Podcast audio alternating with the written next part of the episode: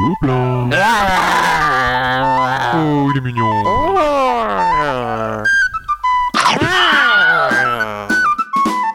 Le podcast du Gobelin Rose.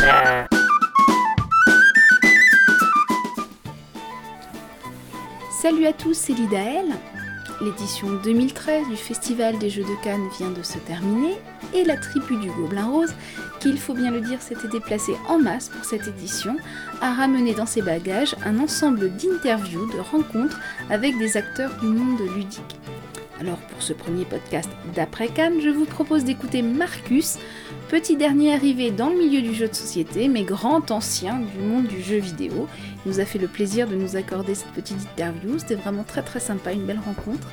Merci à lui donc euh, pour, euh, pour tout ça. D'avance, pardon pour le son qui n'est pas forcément au top, mais à notre décharge, il y avait un stand de karaoké avec des personnes qui massacraient des génériques des années 80 avec nous. Donc peut-être que vous reconnaîtrez Goldorak ou les Cités d'Or en fond. Voilà, c'est dit.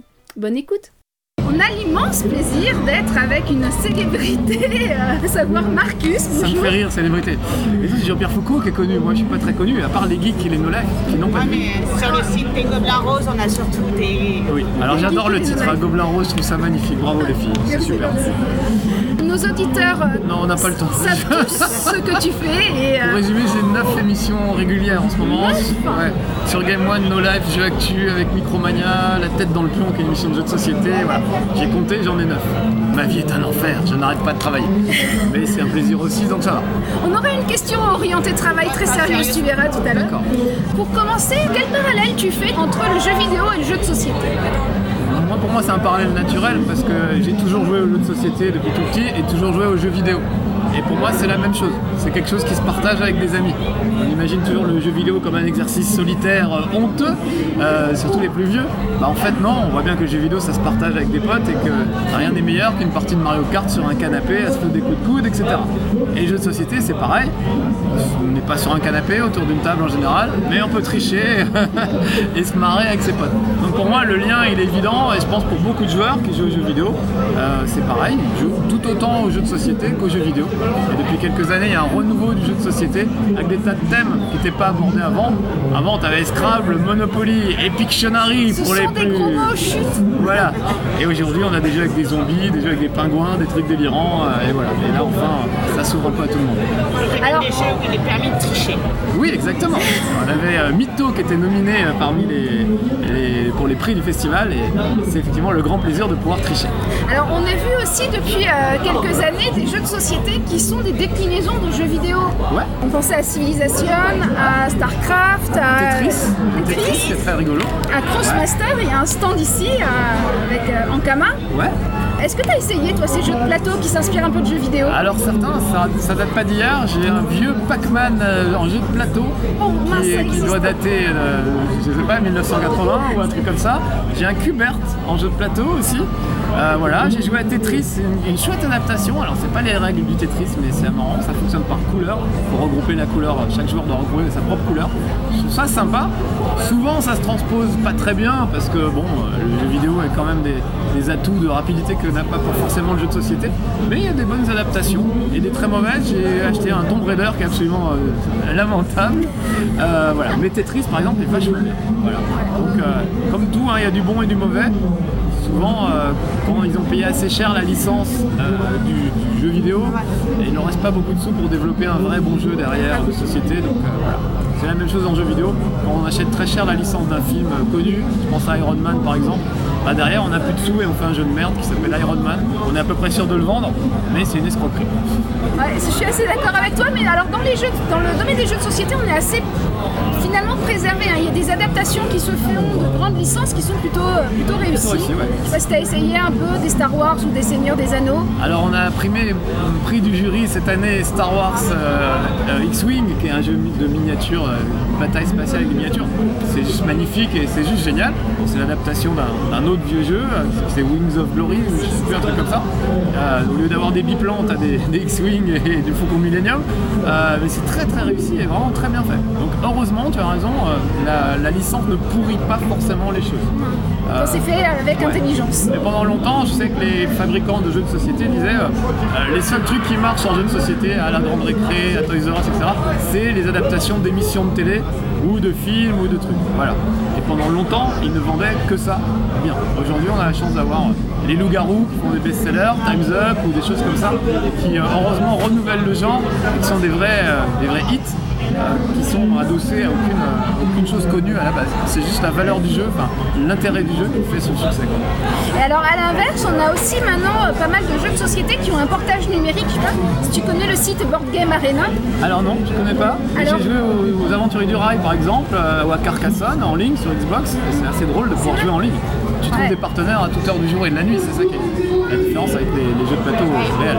Et il y a de nombreux euh, jeux maintenant qui s'y portent et qui réunissent des milliers de joueurs. Euh, voilà, le jeu de société, mais euh, en ligne, c'est plutôt intéressant. Euh, J'ai eu Small World par exemple, qui était très bien adapté comme ça. Ah bah, tout ce qui est tablette aujourd'hui va permettre justement de jouer beaucoup plus facilement que sur un écran où tu es avec un joystick et c'est pas facile. Carcassonne au joystick, c'est un peu une tanette. Euh, je sais pas s'ils l'ont créé sur un, des tablettes. Oui, oui, ça existe en iPhone et en tablette. Et alors, première participation au jury euh, du festival cette année. Ouais. Raconte. Bah, Écoute, euh, c'est un peu le, le hasard des choses. J'ai rencontré Monsieur Fall l'année dernière. C'est un fan euh, commun à nous deux euh, qui, qui nous a écrit. Il nous a envoyé un mail à tous les deux, un mail commun. Il a dit Monsieur Fall, Monsieur Marcus, je vous aime beaucoup tous les deux. Peut-être que vous ne vous connaissez pas, mais vous devriez vous connaître à mon avis parce que vous avez des choses à vous dire. Moi, je connaissais Trick Track parce que j'allais voir les fiches de jeu, mais j'avais jamais regardé les vidéos. J'ai regardé les vidéos de Monsieur Fall. Je suis tombé euh, immédiatement amoureux de cet haltérophile hirsute, évidemment, qui a un charme fou et qui surtout sait vraiment bien parler de jeux de société. Et je me suis dit, oui, c'est vrai, le, le fan a raison. Monsieur Fall, c'est un peu le Marcus du jeu de société, et moi, Marcus, je suis un peu le Monsieur Fall du jeu vidéo. La barbe en. Donc voilà, donc on s'est rencontrés dans un café, on a, on a dîné ensemble avec Monsieur Fall et ce fameux fan qu'on ne connaissait pas ni l'un ni l'autre, aucun des trois ne se connaissait. On a passé une super soirée. Et du coup, je suis devenu pote avec Monsieur Fall qui m'a proposé de faire partie du jury cette année. Alors j'avais pas beaucoup de temps malheureusement parce que comme je te dis, je fais beaucoup de choses. Mais euh, bon voilà, ça, me- ça me plaisait bien. Il m'a dit tu vas voir à Cannes, c'est super sympa, les gens sont cool, on se marre bien. Je dis ok, je viens. Voilà, donc euh, ça s'est très bien euh, passé. Toi qui euh, navigues un peu maintenant entre ces deux univers, nous aussi à Monde Persistant et au Gobelin Rousse on fait ça. Comment tu approches ces deux milieux professionnels finalement? Je trouve qu'il y a une grande différence et un côté peut-être plus euh, convivial du coup du côté du jeu de société. Oui, il y a moins vrai. de gros éditeurs, des grosses machines quoi. Ouais, ouais. Euh, le- pour ce que j'en vois, parce que je suis pas très implanté dans le milieu du jeu de société pour le moment, je suis un peu un touriste encore. Le jeu de société, c'est bourré de gens passionnés, délirants, euh, des fous furieux comme j'aime moi. Comme l'était il y a une dizaine ou une quinzaine d'années encore, les gens du jeu vidéo. C'était vraiment des, farfelus, des fous furieux. Ça rapportait pas forcément d'argent, mais ils faisaient ce qu'ils aimaient, voilà. Le jeu vidéo est devenu un vrai business aujourd'hui qui rafle des milliards de dollars euh, et d'euros. Les gens ont un peu perdu la foi. Il reste encore, pour ce que j'en vois, beaucoup de programmeurs, de gens qui sont vraiment passionnés, qui ont envie de faire un jeu qui déchire et tout. Donc c'est pas totalement perdu dans le jeu vidéo, mais un petit peu quand même, parce que pour pouvoir faire des jeux qui coûtent des millions de dollars déjà à la base, il faut être organisé comme une vraie entreprise.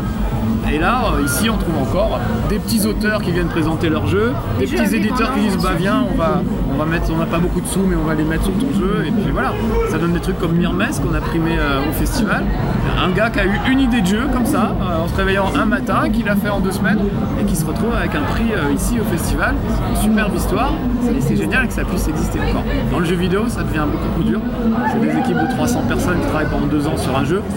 On n'est plus dans cet artisanat là. Donc là, le côté artisanat me plaît beaucoup dans, dans l'univers du jeu de société. Alors euh, pour satisfaire notre curiosité, un coup de cœur en jeu vidéo et un coup de cœur en jeu de société. Allez. Ah, c'est dur, c'est Ouais, dur. on est méchants. Alors les jeux, on a eu tellement de choses là ces derniers temps que vraiment euh, c'est très difficile de choisir. D'ailleurs sur le dernier qui a, qui a parlé, qui a raison, là je suis en train de jouer à, à Tomb Raider, qui est vraiment très très bien. Euh, le reboot de Tomb Raider est très sympa. Alors voilà, j'ai envie de te dire ça, mais bon, j'ai joué à Mass Effect 3 l'année dernière, je me suis éclaté. Euh, Skyrim, c'était juste un monument. Portal 2, euh, fabuleux. Minecraft, un petit jeu, tu vois, d'artisan. Allez, je vais dire Minecraft, au côté Ouais, artisan belle du, du Pas jeu. du tout, euh, pas du tout jeu, euh, jeu multijoueur. Ah si si bien Enfin, sûr pas du tout euh, MMO quoi. Alors si, si je te vais dire, voilà, il y a un jeu que personne ne connaît qui s'appelle Hidden in Plain Sight sur le Xbox Live. Il coûte 1 euro, ça coûte rien.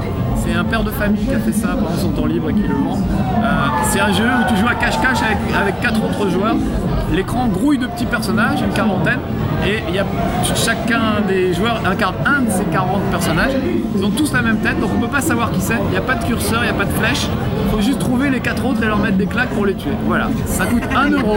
C'est juste génial. Je peux faire jouer n'importe qui, même des grands-mères. Et euh, c'est pour moi le jeu de l'année quasiment, parce que vraiment, au- au-delà des Call of Duty et tout, c'est juste fabuleux. Et dans le jeu de société, mon jeu préféré de tous les temps, je crois que c'est les loups-garous, qui est vraiment un truc absolument fabuleux. Tu peux jouer avec des gens de 5 ans à 80 ans dans la même partie. Ça marche, ça fonctionne. On explique les règles en 3 minutes et c'est, bon et tu peux jouer des heures. Tu peux perdre des amis malheureusement parce qu'on se ment les yeux dans les yeux. Failli perdre ma femme au jour de l'an comme ça parce que je lui ai menti. J'ai dit que j'étais pas loup-garou, je l'étais. Elle m'a dit bah bravo, premier jour de l'année tu vas me mentir. Ça commence bien. Donc euh, voilà, c'était vraiment, euh, c'est mon jeu préféré un peu de tous les temps en, en jeu de société, le jeu du loup-garou. Beaucoup pratiqué, j'y joue encore et c'est un bonheur à chaque fois. Euh, pour, pour conclure, jouer c'est pas un vrai métier. Quand est-ce que tu te lances dans la vie active C'est ce que mon papa m'a dit quand j'ai commencé ce métier. Il m'a dit bah c'est bien joli mais quand est-ce que tu vas travailler vraiment? J'ai dit bah je crois pas, je crois que c'est un vrai travail. Et 20 ans après j'y suis encore. Donc jusqu'à la mort, je mourrai sur scène une manette à la main dans ton écran de télé. C'est comme ça que ça se passe. Bon, on va garder ça comme citation. Ah, oui, Ah, merci beaucoup. Merci beaucoup Merci Marcus. À bientôt. Ciao.